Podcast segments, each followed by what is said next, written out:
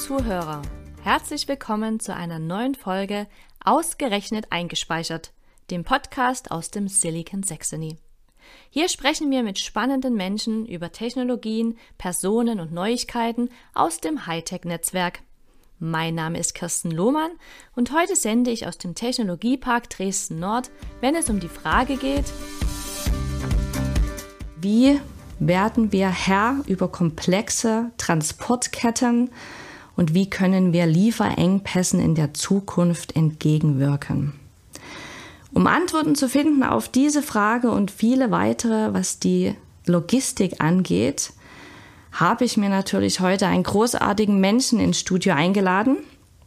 Heute ist mein Gast Martin Pohle vom Speziallogistikunternehmen World Courier. Er ist Niederlassungsleiter pharmazeutische und Spezialitätenlogistik in Leipzig und er ist heute Morgen für mich extra aus Leipzig angereist und unterstützt mich hier auf unserer Podcast-Bühne. Also Martin, herzlich willkommen. Wie geht es dir? Wie war die Fahrt? Wie bist du hergekommen? Mit der Deutschen Bahn oder mit dem Auto? Als Logistiker würde ich jetzt gerne sagen mit der Bahn. Ich muss aber leider sagen Auto. es ist leider so, dass die Bahn in Deutschland nicht so ganz die relevante Angebotsstruktur für uns als Speziallogistiker hat. Das hätten wir natürlich gerne anders, aber ich bin eben deswegen mit dem Auto gekommen. Aber schön, dass ich heute da sein darf. Herzlich willkommen. So, jetzt sitzen wir mitten im Technologiepark Nord. Weißt du eigentlich, wer hier alles im Umkreis sitzt? Ja, muss ich aus vollem Herzen sagen, ja, weil äh, wir bewegen uns in der Silicon Sexy Szene seit ungefähr zehn Jahren, auch wie die Fische im Wasser, muss ich fast sagen. Also ich bin hier auf dem Parkplatz gefahren, konnte so ein bisschen abzählen, aha, das Unternehmen kennen wir, da gibt es einen Kunde, der hat schon mal was gemacht. Also wir können so gut durchzählen äh, und sehen also auch immer wieder äh, bekannte Firmen, aber eben das Schöne ist auch immer wieder ganz viele neue, die wir noch nicht kennen. Also uns geht das Futter da zum Glück nicht aus.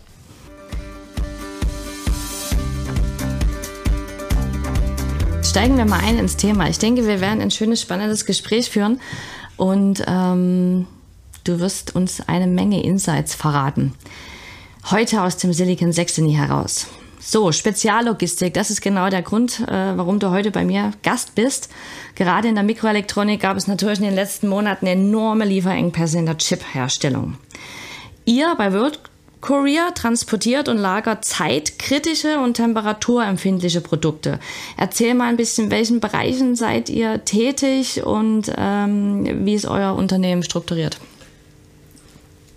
Also man kann es erstmal ein bisschen vielleicht an der Unternehmensstruktur aufhängen. World Courier gehört zu einem großen amerikanischen Unternehmen, Amerisource Bergen. Das kennt in Deutschland fast niemand. Ist ein großer Pharma-Großhändler. Also die, die, das Hauptstandbein des Unternehmens ist äh, wirklich in der Pharmaindustrie. Und äh, da haben wir eben sehr zeitkritische Produkte, die verderblich sind, die sehr hohe Warenwerte haben oder an denen am Ende auch ein Patientenleben dranhängt. Also wo einfach das Setting so ist, dass die Auswirkungen einer Fehllieferung, einer beschädigten Lieferung so groß sind, dass man das von vornherein einfach auf einem ganz anderen Monitoring-Level transportieren muss. Also wenn der ein Herz transportiert zum Beispiel? Äh, nicht ein ganzes Herz, aber zum Beispiel eine Zelltherapie für mhm. ein Kind. Mhm. Da gibt es auch hier in Dresden einige Unternehmen oder das DKMS, die Knochenmarkspende-Datei, die äh, Versendungen äh, weltweit in dieser Kategorie machen. Die machen das natürlich mit verschiedenen Logistern. Wir sind da nur einer am Markt, das ist auch klar. Aber wenn wir diese Dinge haben, dann ist ganz, ganz häufig die Patientengesundheit eminent davon abhängig, dass wir es von ja, auf den ersten Schritt richtig machen. Also da gibt es auch keinen kein Raum für Fehler. Jetzt interessiert mich natürlich im Silicon Saxony die Halbleiterbranche ganz äh, genau. besonders. Ähm, nehmen wir mal ganz simpel die Chips, Halbleiter, Mikrochips, you name it. Ähm, wir alle haben in den letzten Monaten von dem Chipmangel gelesen und auch, was das für Konsequenzen hat. Äh, die Chips sind einfach in jedem elektronischen Gerät verbaut. Und ähm, ganz präsent in den letzten Monaten waren natürlich die Automobilhersteller aber auch ähm, Elektronikhersteller wie Apple, Samsung und Co. hat der Chipmangel äh, Veröffentlichungstermine gestrichen. Jetzt würden einige sagen, na ja, produzieren wir halt ein bisschen mehr Chips, kein Problem, kann ja nicht so schwierig sein. Ist es halt doch.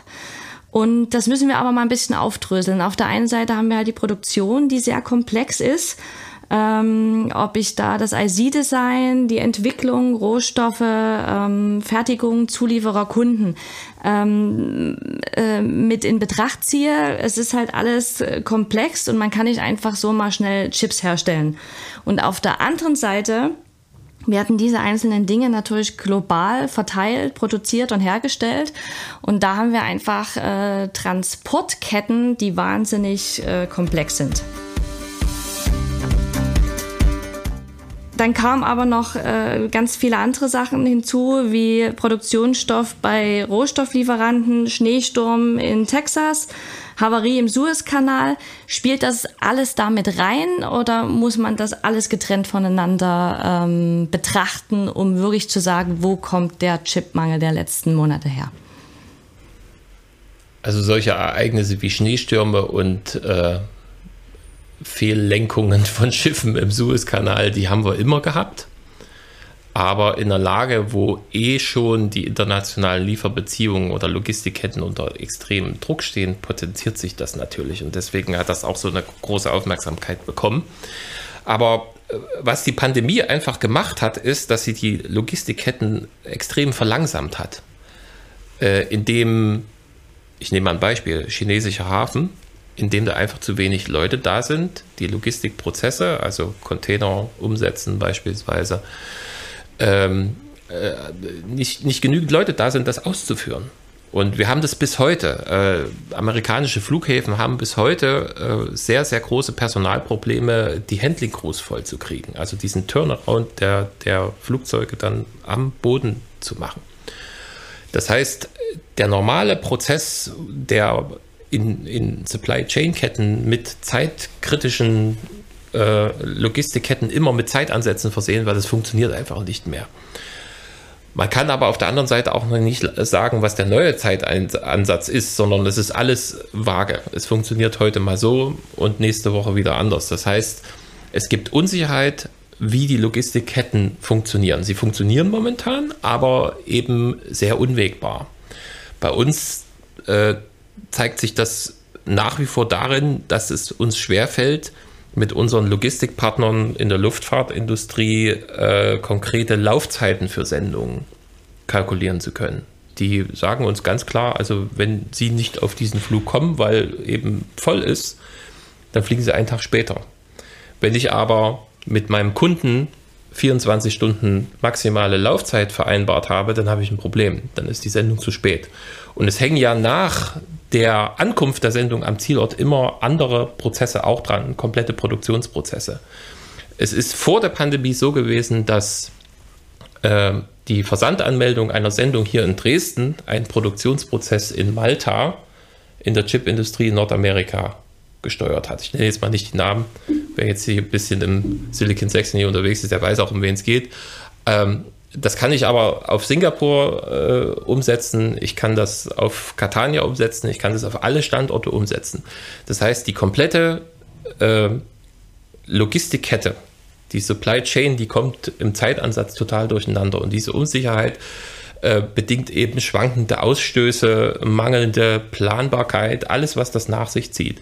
Und äh, wir werden diese Unwägbarkeiten auch weiter haben. Also das ist jetzt nicht einfach weg. Im Falle mal zurückzukommen auf diese Handling Crew, das ist auch nur ein Beispiel.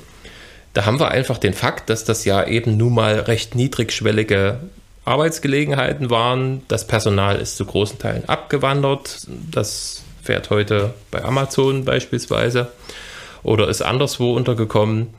Die kommen auch nicht einfach so zurück. Das sind Leute, die haben ja Auskommen. Die kann ich also nur mit mehr Geld ködern. Da haben wir wieder ein Kostenproblem, was ich mir dann ins Haus hole.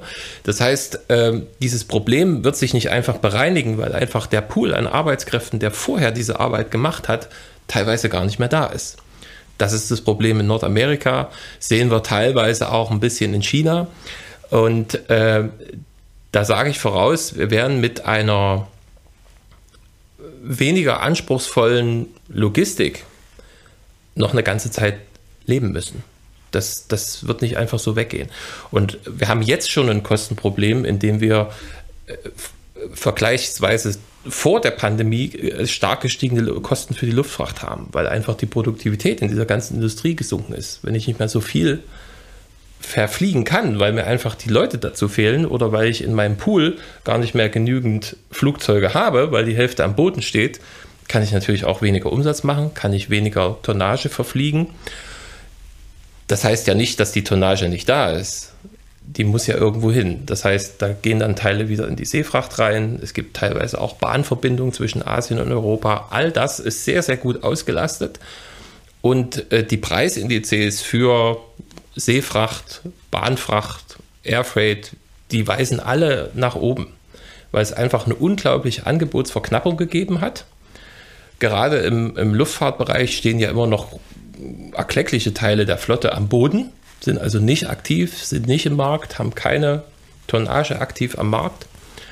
Und deswegen wird das auch eine Weile so weitergehen. Das ist also in der Logistik das. Auf der anderen Seite haben wir auf der Angebotsseite natürlich äh, das Problem, dass wir nicht so schnell reagieren können auf diesen nachhaltig wachsenden Nachfragebestand durch Internet of Things, Gaming, Automotive, also Elektromobilität. Und da geht es ja ganz klar danach, wer bietet am meisten. Und da gibt es margenschwache Industrien wie auch die Automobilindustrie. Die kommt jetzt ein bisschen hinten dran. Und wenn ein Hersteller wählt, ob er lieber Samsung bedient oder lieber Mercedes-Benz, dann guckt man natürlich ganz genau, wie die Margen dann sind. Und äh, eben im Vertrauen darauf, dass das Produkt ja doch gekauft wird. Und so haben wir jetzt einen perfekten Sturm, in dem wir noch eine ganze Zeit lang existieren müssen. Und da sind eben Lösungen gefragt, die flexibel sind, die kreativ sind, die vielleicht mal über den eingefahrenen Status quo der vorher kalkulierten Lieferkette hinausgehen. Wir haben also gerade so ein bisschen verzerrte Wertschöpfungskette und Transportketten. Ja, das ist so. Auf jeden Fall sind sie mit sehr, sehr großer Unsicherheit behaftet. Und es geht ja schon dahin, dass einfach äh, Wertschöpfungsketten auch wieder verkürzt werden. Also man geht nicht mehr unbedingt jetzt bis nach China, obwohl dort eigentlich mittlerweile alle äh, Glieder der Wertschöpfungskette, um beispielsweise ein Smartphone zu bauen, dort vor Ort schon sind. Aber einige Komponenten für andere Industrien holt man dann eben auch nach Nordamerika, nach Europa dann zurück. Das kann natürlich für den Standort hier positiv sein, das will ich gar nicht verhehlen.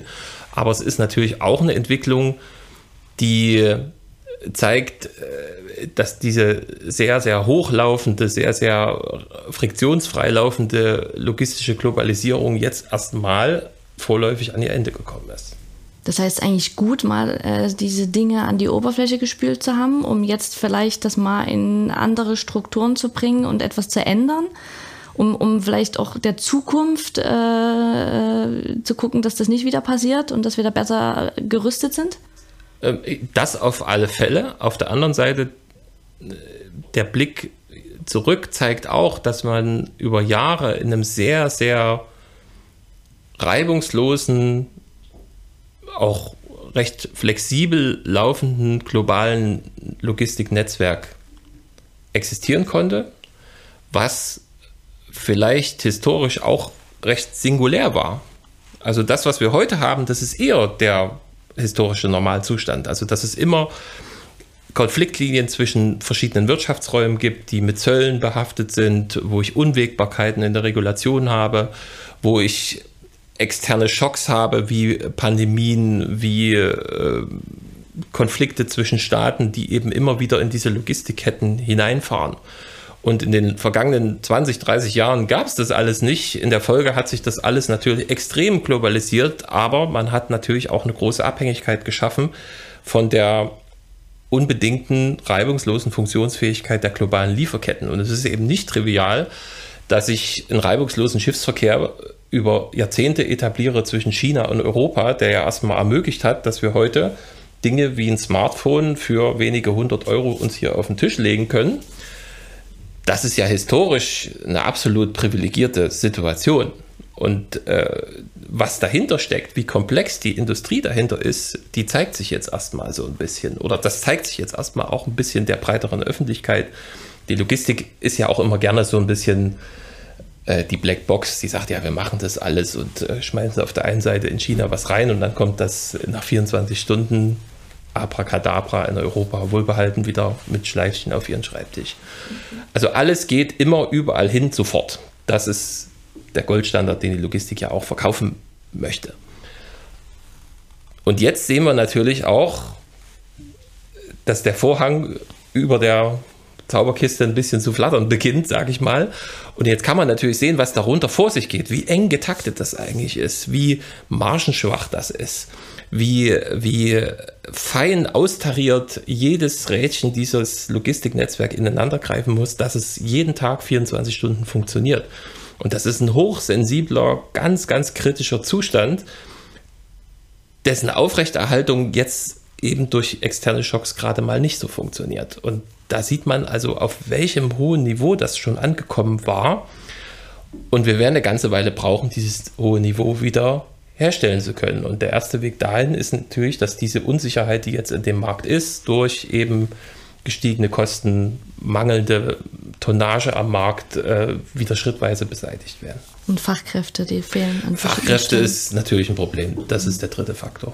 Das heißt aber, ähm, du denkst, wir kommen in Zukunft wieder dorthin, wo wir waren, oder wird sich etwas grundlegend ändern? Ich sage das jetzt auch so ein bisschen in Hinblick auf ökologische Standards, die ja überall nun äh, präsent sind und die man gerne möchte. Ähm, inwieweit kann sich denn was zum Positiven ändern oder müssen wir wieder dorthin kommen, wo wir waren? Also der Zustand, wie wir ihn vorher hatten und ein gestiegeneres ökologisches Bewusstsein, das ist, glaube ich, gar nicht mal so sehr ein Gegensatzpaar. Weil wenn wir, ich mache mal ein ganz grobes Gedankenmodell, holen wir jetzt diese ganzen Hightech-Industrien nach Europa zurück, was wir in den letzten 25 Jahren nach China ausgelagert haben, dann können die Chinesen wieder mit ihrer Stahlindustrie weitermachen wäre jetzt fürs Klima natürlich auch nicht so gut. Das heißt, wenn wir es schaffen, in einer globalisierten Ökonomie zu wirtschaften, wo überall relativ äh, ja, hohe Umweltstandards mit einer sehr technologisch hochstehenden Produktion etabliert werden kann, dann haben wir natürlich für das Klima mehr getan. Die Fragestellung, die sich natürlich jetzt stellt, ist, wie kriegen wir den Transport möglichst klimaneutral mit der Zeit hin. Aber das ist auch eine Technologiefrage. Das lässt sich nicht mit Regulation lösen, ähm, sondern da, da müssen Technologien entwickelt werden, die das möglichst ressourcenarm produzieren, äh, darstellen können. Die Logistiker können natürlich auch eine ganze Menge tun, also indem sie darauf gucken, wie zum Beispiel ihr CO2-Fußabdruck ist. Aber da muss ich auch sagen, äh, wir kriegen das von unserer Kundschaft auch seit wenigen Jahren sehr, sehr stark gespiegelt, dass wir uns auch selber verantworten müssen, wie zum Beispiel unser CO2-Ausstoß ist. Da gibt es mittlerweile auch ähm, Planwerke, Reporting-Strukturen, die das sehr, sehr genau aufzeichnen. Also in jeder Lieferantenqualifikation wird das heute schon gefragt. Wie gehen Sie denn mit dem Thema Nachhaltigkeit um? Wie gehen Sie mit dem Thema CO2-Ausstoß um? Was tun Sie da? Und das hat auch konkrete Auswirkungen. Also ein Beispiel ist, dass wir zum Beispiel grundsätzlich mit Mehrwegverpackungen arbeiten. Vor 20 Jahren ist das alles weggeschmissen worden und wir haben nur mit äh, Styroporverpackungen gearbeitet oder irgendwelchen Hartschaumverpackungen, die sind irgendwo hingeschmissen worden, weil natürlich hat man in Westeuropa ein Recycling-System. Wenn ich aber ein Pharmaprodukt nach Kinshasa liefere oder nach Südamerika, dann sah es mit dem rückbleibenden Verpackungsmüll natürlich ein bisschen anders aus. Heutzutage wird das alles wieder mit zurückgenommen. Das hat natürlich auch negative Auswirkungen, dass sich an bestimmten Punkten des Netzwerks immer leere Verpackungen stauen, aber wir sind eben da schon weiter. Und das Thema Ökologie ist eigentlich in der Logistik auch das immer stärker werdende Grundrauschen, möchte ich fast sagen, was sich durch alle Kunden- und Lieferantenbeziehungen eigentlich durchzieht. Also das ist vor allen Dingen jetzt in der Halbleiter- und Automotive-Industrie gegenüber das wieder. In der Pharmaindustrie hat durch den sehr, sehr hohen Qualitätsstandard hat das immer schon eine Rolle gespielt. Aber jetzt neu, diese Diskussion ist wirklich aus der Automotive-Industrie und der klassischen Halbleiterindustrie. Heißt aber, die globalen Ketten werden so in Zukunft auch erhalten bleiben. Es ist nicht möglich, das lokaler zu gestalten, weil wir die Kompetenzen einfach nicht an einem Ort alle ansiedeln können. Äh, möglich ist es schon, aber da gucken wir mal zurück nach 1994. Da hätte man sich, also hier liegen zwei Smartphones auf dem Tisch. Damals war das vielleicht so groß wie ein Ziegelstein, kam von irgendeinem Hersteller, Schneider, Alcatel und so weiter und kostete 9000 Mark. Wenn wir da wieder zurück wollen, dann können wir das gerne alles so machen. Aber das wird nicht funktionieren, weil dann haben sie automatisch einen Markt, der sich das nur leisten kann. Das ist ein paar Leute in Westeuropa. Damit können sie nicht äh, ein globales Produkt machen, sondern globale Produkte äh, erfordern immer globale Lieferketten. Das Smartphone heute, das wird ja nicht für Westeuropa entwickelt, sondern das wird vornehmlich äh, für China, für Asien entwickelt um dort die großen Stückzahlen produzieren zu können. Und USA, Westeuropa sind dann sozusagen die, die, die Folgemärkte davon. Und das ist einfach der Punkt. Wir werden nach wie vor solche, solche sehr komplexen Technologien nur in einem gemeinsamen globalen Konzert entwickeln können. Das geht gar nicht anders. Und andere äh, Technologien, gehen wir mal in die Elektromobilität, die sind ja gar nicht mehr in Europa federführend in der Entwicklung. Also äh, die, die Batterietechnologie ist in der chinesischen Automobilindustrie weiter als das, was Volkswagen jetzt macht. Die laufen dem Ganzen eher hinterher. Das heißt, wir schädigen uns einfach selber, wenn wir nicht gucken, was, was macht die chinesische Industrie, wo sind die Südkoreaner oder was macht Tesla, was machen die verschiedenen Startups in der Elektromobilität in den USA weil äh, das darf man nicht vergessen. Wir sind bei verschiedenen Technologiefeldern einfach auch nicht mehr führend. Und wenn wir da nicht die internationale Zusammenarbeit suchen, so wie das vor 30 Jahren die Chinesen mit dem Westen gemacht haben, äh, werden wir davon immer weiter abrücken. Und dann schädigen wir uns eigentlich nur selber. Also müssen wir versuchen, mit Technologien das besser zu gestalten und ökologischer zu gestalten. Wie kann das ja. aussehen? Die genauen Technologiekonzepte, die kann ich jetzt nicht auf den Tisch legen, das ist klar. Aber es gibt ganz, ganz viele Projekte, die auch versuchen, zum Beispiel Flugverkehr CO2-neutral zu machen. Ob man das jetzt mit Elektroantrieben macht, ob man das mit äh, wasserstoffbasierten Antriebskonzepten macht, das, das wird sich am Ende zeigen. Das ist am Ende auch ein Wettrennen, wer am meisten Kapital akkumulieren kann, um diese Technologie durchzusetzen. Aber in der Wirtschaftshistorie hat sich immer dann die Technologie durchgesetzt, wenn es wirklich eine Nachfrage dafür gab und wenn es das Kapital dahinter gab. Also da gibt es eigentlich nichts, was da unmöglich ist. Und äh, jetzt sehen wir also, dass dieses Klimathema doch so drängend wird, so äh, stark auf der Agenda auch der großen Unternehmen steht, dass da auch Kapital zur Verfügung gestellt wird. Das war ja bis jetzt nicht so. Das heißt, die grünen Technologien sind im Moment auch das große Thema in der Technologieentwicklung.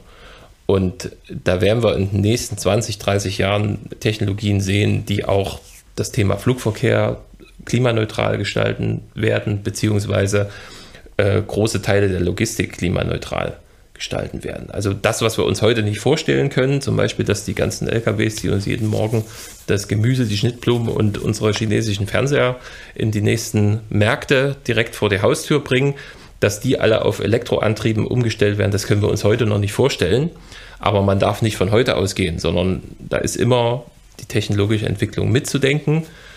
Vor 30 Jahren hätten wir uns sowas wie unser Smartphone, also die Fernbedienung unseres Lebens auf dem Schreibtisch auch nicht vorstellen können. Und demzufolge plädiere ich da immer dafür, sich da Optimismus, Neugier zu erhalten, weil nur so kann man überhaupt eine technologische Entwicklung angehen. Wenn wir jetzt also das ist auch die politische Diskussion, die mich gerade so ein bisschen stört, technologisch so ein bisschen die Käseglocke drüber stülpen und sagen, wir müssen von allem weniger machen. Das funktioniert gar nicht. Das ist, das ist wieder natürlich. Der Mensch strebt immer nach mehr, der möchte mehr Produkte haben, er möchte mehr verdienen, er möchte immer nach Verbesserung streben. Es ist einfach wieder natürlich zu sagen, wir machen jetzt von allem weniger. Das geht nur mit einem künstlichen Zustand, in dem ich was verbiete. Da wird es dann wieder Privilegierte geben, die da irgendwie drumherum kommen. Das ist eigentlich nur gesellschaftliche Energieverschwendung, wo man sich versucht, irgendwie mit einem Status quo, der sehr künstlich ist, äh, zurechtzufinden. Einige versuchen da rundherum zu gehen. Besser sollten die kreativen Energien auf Technologieentwicklung fokussiert werden, wo kommen die neuen Produkte her, die uns solche Dinge wie Klimaneutralität äh, in Zukunft ermöglichen. Und wenn wir jetzt mal gerade auch so durch die Dresdner Region gucken, gibt es viele, viele Projekte, die daran, gerade mit der Halbleiterindustrie, da schon arbeiten, also energieärmer zu arbeiten, äh, smarte Energiekonzepte umzusetzen. Also was mache ich mit der ganzen Abwärme, die aus diesen Rechenzentren produziert wird beispielsweise. Äh, da muss man immer wieder weitermachen und andocken. Und nur so ganz graduell mit vielen verschiedenen Teilprojekten kann man diesem ganz großen Thema Klimaneutralität näher kommen. Das ist ja auch ein Begriff, der, der anschlussfähig an ganz, ganz viele verschiedene Technologiefelder ist. Das gibt ja nicht ein Projekt, wir machen jetzt alles klimaneutral, sondern das ist einfach ein, ein Überziel über viele verschiedene Technologieprojekte, was man mitdenken muss. Und wenn ich jetzt ein Fördermittelgeber wäre, dann würde ich dieses Thema natürlich immer mit einbeziehen, würde natürlich immer damit fragen, wo, wo seid ihr an der Stelle? Was macht ihr da? Dass wir also nicht dahin kommen, Technologien, die sehr energieintensiv ist, sind, äh, heute noch neu zu entwickeln, sondern von vornherein eben immer diesen Impuls zu haben, wo wir dahin gehen. Aber das ist eben ein sehr gradueller, granularer Prozess, den man nicht einzeln mit einem Kurzreferat abdecken kann. Und wird auch die Technologie in Zukunft ähm, Engpässe verhindern? Kann man sich absichern? Kann man das Ganze, die, die Transportketten resilienter gestalten, sodass äh, Pandemien, Schneestürme etc. Ähm, die Transportketten nicht mehr stören? Oder wird uns das immer begleiten, dass es solche Punkte gibt, ähm, solange, was, solange man das Wetter nicht beeinflussen kann, äh, wird es sowas immer wieder geben. Also man kann natürlich äh, die sogenannte Resilienz äh, stärken, also indem solche äh, externen Effekte keine negativen Auswirkungen auf dieses transportierte Produkt beispielsweise haben. Und auch das geht immer nur wieder mit Technologien. Also heute sind wir auch da in den Überwachungs-, Tracking- und Monitoring-Technologien schon so viel weiter, als wir das noch vor fünf Jahren äh, waren. Ich kann heute jede Sendung in Echtzeit über den Globus verfolgen. So der berühmte rote Punkt, der da über Google Maps wandert beispielsweise. Das geht heute auch schon. Ich kann mir live bestimmte Parameter aus der Sendung zukommen lassen, also mir drahtlos übermitteln lassen, ähm, wie Temperatur, Druckverhältnisse, Luftfeuchtigkeit, Lichtverhältnisse. Also hat jemand aufgemacht, reingeguckt, obwohl er nicht sollte beispielsweise. All das geht heute auch schon. Ähm, also dieses Multiparameter-Tracking mit bestimmten Sensoren, die ich also in die Verpackung reingebe, das geht heute auch schon. Und äh, das machen wir auch schon. Das heißt, wir versuchen, solche Vorfälle prädiktiv zu moderieren. Das heißt, wenn ich schon sehe, dass die Sendung, während die noch über dem Atlantik ist, die Temperatur so Richtung 8 Grad geht, wenn ich eine Kühlsendung habe, 2 bis 8 Grad meistens, wenn die so bei 7 Grad ist, dann kann ich schon vorher sagen, also liebe Kollegen in New York, bitte begebt euch zum Flughafen zu dieser Sendung, tauscht die Kühlmedien und guckt mal, ob die Sendung etwa beschädigt ist. Das konnten wir vorher nicht machen. Vor, vor fünf Jahren wären wir zum Kunden dann hingegangen oder der Kunde hätte sich beschwert, hier, das ist alles zu warm, ist alles kaputt, wir müssen alles wegschmeißen, 1000 Euro Schaden. Und dann hätten wir hinterher dokumentieren können, also ex post eine Schadensanalyse machen. Zwar auch immer mit einem Ergebnis, was wollen wir anders machen, also präventive Aktionen, damit es nicht wieder passiert, korrektive Aktionen, was können wir in dem Moment tun ähm, oder was ist getan worden, um das zu verhindern. Aber das hat den Schaden nicht verhindert. Und jetzt können wir es vorher machen, können wir also prädiktiv agieren. Und wir haben auch schon einige sehr, sehr wichtige, sehr, sehr kritische Sendungen dadurch retten können.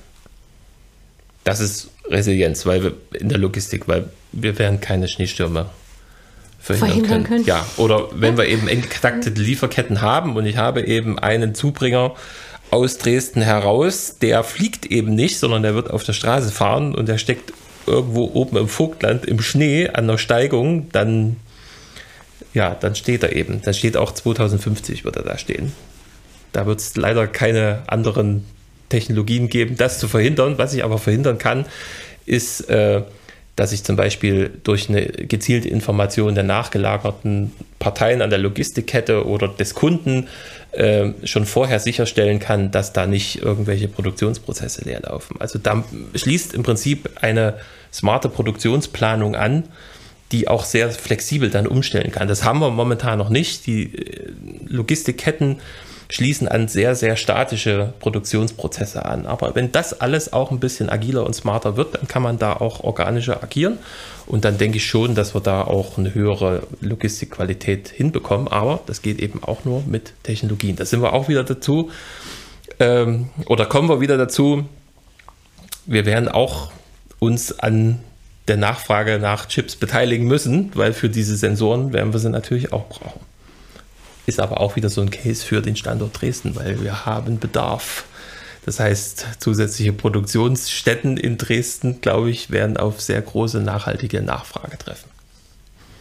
Wenn ihr äh, beim World Courier wie, ähm, bestimmte Sendungen von A nach B bringt, äh, wie wird das jeweilige Transportmittel eingesetzt? Also Schiene, Luft, äh, Meer, äh, Straße, wie entscheidet ihr das?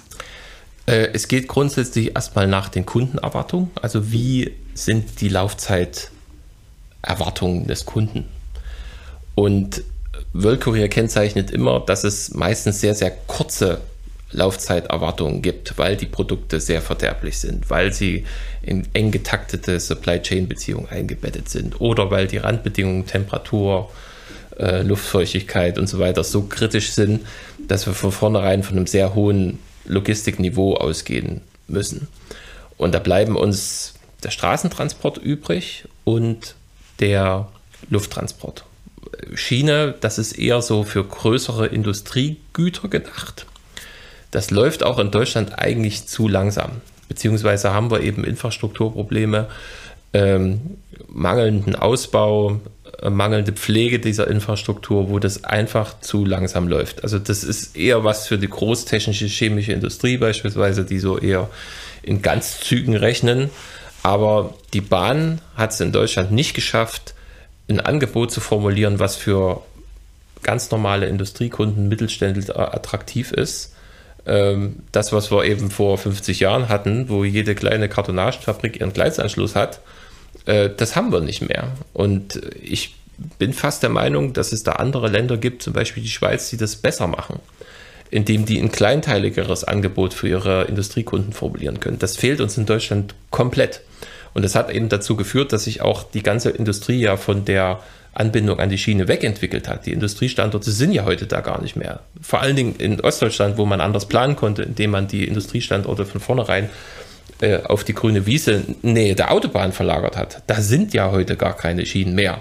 Und das, was wir eben in den alten Industriestandorten hatten, also innenstadtnah eben mit dem Gleisanschluss, dort stehen heute Häuser, Einkaufszentrum, Wohnungen, also das hat sich komplett auseinanderentwickelt so dass ich da auch recht pessimistisch bin, was äh, einen grundsätzlichen Umbau des Schienensystems angeht. Das ist einfach zu ausgedünnt in Deutschland. Dazu hat man einfach 40 Jahre falsch agiert. Das kann man so konstatieren. So, dann zurück zum Thema Luftfracht. Luftfracht ist für uns relativ wichtig, weil wir schnell äh, zwischen sehr langen Distanzen agieren können. Das Thema Seefracht, das spielt in der Pharmaindustrie zum Teil äh, eine Rolle. Das kann man auch relativ stabil und gut überwacht zwischen den Kontinenten äh, ablaufen lassen. Für uns als World Courier aufgrund dieser zeitkritischen Komponente ist zu 80 Prozent äh, Airfreight das Mittel der Wahl und zu den restlichen 20 Prozent ist es der Straßentransport. Und das ist aber ausgefallen zu Corona-Zeiten. Wie seid ihr mit der Situation umgegangen? ja, also das ist eben genau äh, der Punkt, ähm, wo viele Logistiker dann auch passen mussten. Ähm, World Courier ist immer Carrier unabhängig. Das heißt, wir haben kein Flugzeug, wo World Courier draufsteht. Das heißt, wir haben nicht unseren eigenen Flugplan, den wir dann eben nicht einhalten können, ähm, zum Beispiel DHL-Frachten, die können nicht in Größenordnung bei der Lufthansa mitfliegen. Das ist einfach zu viel Masse. Äh, wir hingegen können bei allen Luftfahrtgesellschaften unsere Frachten einbuchen. Teilweise haben wir da auch festgebuchte Kontingente. Das heißt, selbst in Hochzeiten der Pandemie konnten wir äh, für unsere Kunden ein Angebot formulieren, was vielleicht etwas weitmaschiger war, aber wir hatten Möglichkeiten, zum Beispiel nach Amerika zu kommen was für die Zusammenarbeit in der Halbleitertechnologie, in der Pharmaindustrie eminent wichtig ist. Das sind also die beiden Pole, zwischen denen sich da einfach auch 80 Prozent unseres Geschäfts abspielen. Und es ging unseren Kunden auch glücklicherweise gar nicht mal so sehr vielleicht um die Laufzeit, sondern eher um die Lieferfähigkeit. Also, dass wir überhaupt irgendwo hinkommen. Da haben wir extreme Preisschwankungen gehabt von mehreren hundert Prozent zwischen äh, den Tagen. Also das hat am Montag so und so viel gekostet, 2 Dollar und am nächsten Tag hat es 15 Dollar pro Kilo gekostet. Da gibt es gute Beispiele dafür. Aber wir konnten ein Angebot formulieren und das war wichtig, dass wir die Lieferfähigkeit aufrechterhalten können. Jetzt kommen wieder natürlich ähm, andere Komponenten ins Spiel. Jetzt haben wir wieder stärker die Kostenkomponente, aber wir sind jetzt auch ein bisschen weiter. Das Flugangebot hat sich etwas verstärkt. Wir sind noch nicht wieder im normalen Level. Das dauert noch eine ganze Weile, aber wir sind zumindest auf gutem Weg, dass wir schon wieder mehrere Destinationen ganz zuverlässig auch recht eng getaktet anfliegen können war dann auch eine ziemlich spannende Zeit jetzt für euch so, wie ähm, sich die Dinge geändert haben, an welche Grenzen ihr gestoßen seid ja. und wie jetzt die Zukunft aussieht. Also äh, es war extrem spannend zu sehen, wie sich, also ich hatte das vorher schon gesagt, wie sich dann über lange Jahre eingespielte Lieferbeziehungen, wie die einfach binnen 24 Stunden auseinandergefallen sind.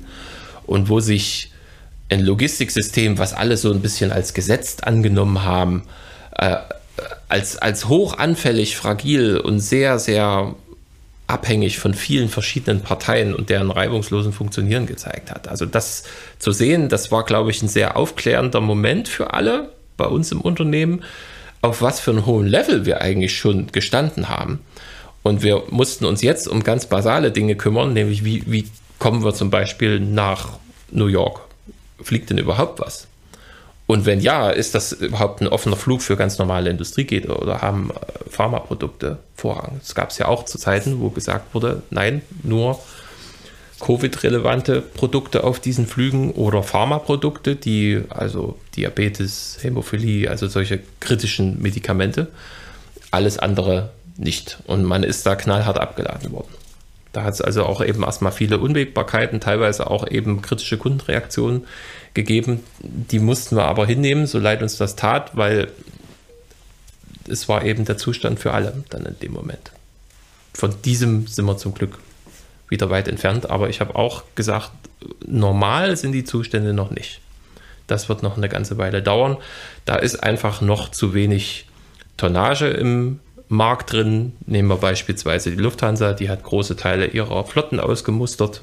747, A380, da ist nicht mehr viel im Markt drin. Und das sind eben diese großen Kapazitäten gewesen, die wir viel gebucht haben. Warum sind die raus? Zum Teil unwirtschaftlich, zum Teil fehlten auch die Passagiere, um diese Maschine überhaupt voll zu machen. Also das Modell A380 ist äh, ökologisch eigentlich immer relativ schwierig gewesen. Von der, vom Treibstoffverbrauch ist es extrem unwirtschaftlich für viele Destinationen geworden und der Markt hat sich einfach auch anders entwickelt. Also man hat eigentlich nur nach einem Case gesucht, diese Maschinen loszuwerden. Und die 747 ist natürlich auch ein relativ altes Modell mittlerweile und das war auch so, also 400 Passagiere über den Atlantik zu fliegen, das, das kam dann einfach nicht mehr vor. Und jetzt geht man wieder mit kleineren Maschinen am, an den Markt, die aber eben nicht die Frachtkapazität bieten, wie wir sie eigentlich immer gebucht haben. Und da ist was die Lösung? Ja, das ist eben das Schwierige. Also äh, wir weichen dann auf kleinere Verpackungen aus. Das heißt aber auch, dass der Versand augenscheinlich unproduktiver wird. Das heißt, ich brauche mehr Verpackungsmaterial, um das Gleiche zu verfliegen. Wo ich vorher einen größeren Container buchen konnte, muss ich jetzt fünf, sechs kleinere Pakete in das Flugzeug einladen und habe natürlich auch mehr Kosten. Also wir im Einkauf, aber zum Teil müssen wir die natürlich auch an unsere Kundschaft weitergeben. Also die Logistik kostet momentan einfach auch mehr Geld. Und das ist ein Zustand, den wir eben schwer als einzelner Player da beheben können. Ähm, das können die ganz Großen, indem sie eben wieder mehr größere Modelle in den Markt reinbringen. Aber wir als Carrier Unabhängiger können da also so fast wie gar nichts tun.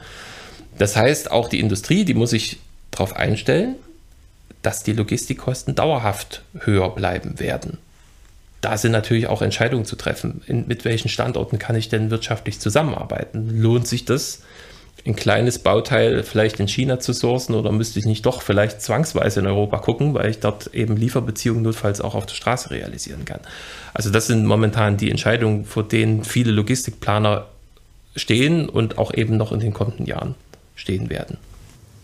Und auch die Kosten, wie du vorhin schon gesagt hast, für die Technologie müssen aufgebracht werden. Es ist also gerade eine sehr bewegende und spannende Zeit. Kannst du so sagen?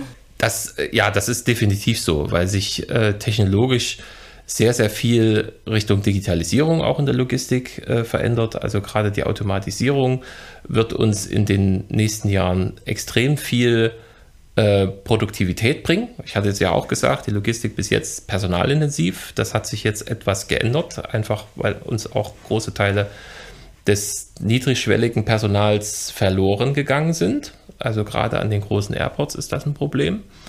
Aber da wird man auch zum Teil eben mit Automatisierungslösungen antworten können. Also automatisiertem Scanning, das wird sich viel breiter durchsetzen. Bis jetzt ist das bei den großen Integratoren, bei den großen Airlines gewesen die kleinteiligen Logistiker wie wir, die also wirklich jede Sendung einzeln transportieren, weil sie eben so wertvoll, so zeitkritisch ist. Äh, auch wir haben jetzt äh, ganz, ganz stark ins Thema Automatisierung, Digitalisierung ent, äh, investiert.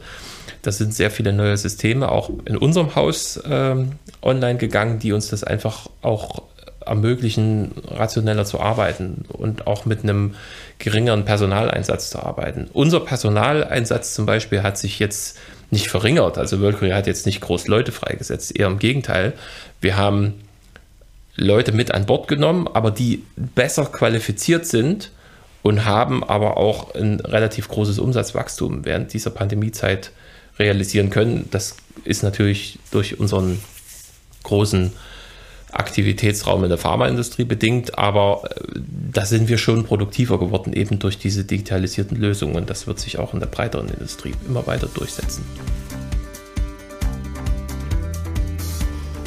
Schlusswort vielleicht an der Stelle. Also wir müssen auf jeden Fall neugierig bleiben. Wir dürfen uns nicht die Scheuklappen aufsetzen und solche disruptiven Schocks, wie wir sie jetzt haben, die haben in der Historie immer zu ganz, ganz tollen Innovationen geführt. Und alle Standorte, die sich von vornherein damit beteiligt haben, da ganz aktiv vorangegangen sind, die haben sehr, sehr große ökonomische Gewinne daraus ziehen können, haben aber teilweise auch ganz, ganz starke Impulse für die Gesellschaft rausziehen können. Und da ist, glaube ich, die Region Dresden, Silicon Saxony, hervorragend dafür gerüstet. Also das, was ich jetzt an neuen Aktivitäten auch in den letzten Monaten so sehe, das stimmt sehr, sehr hoffnungsvoll und das müssen wir unbedingt so weiter fortsetzen. Das ist unglaublich spannend, was momentan passiert.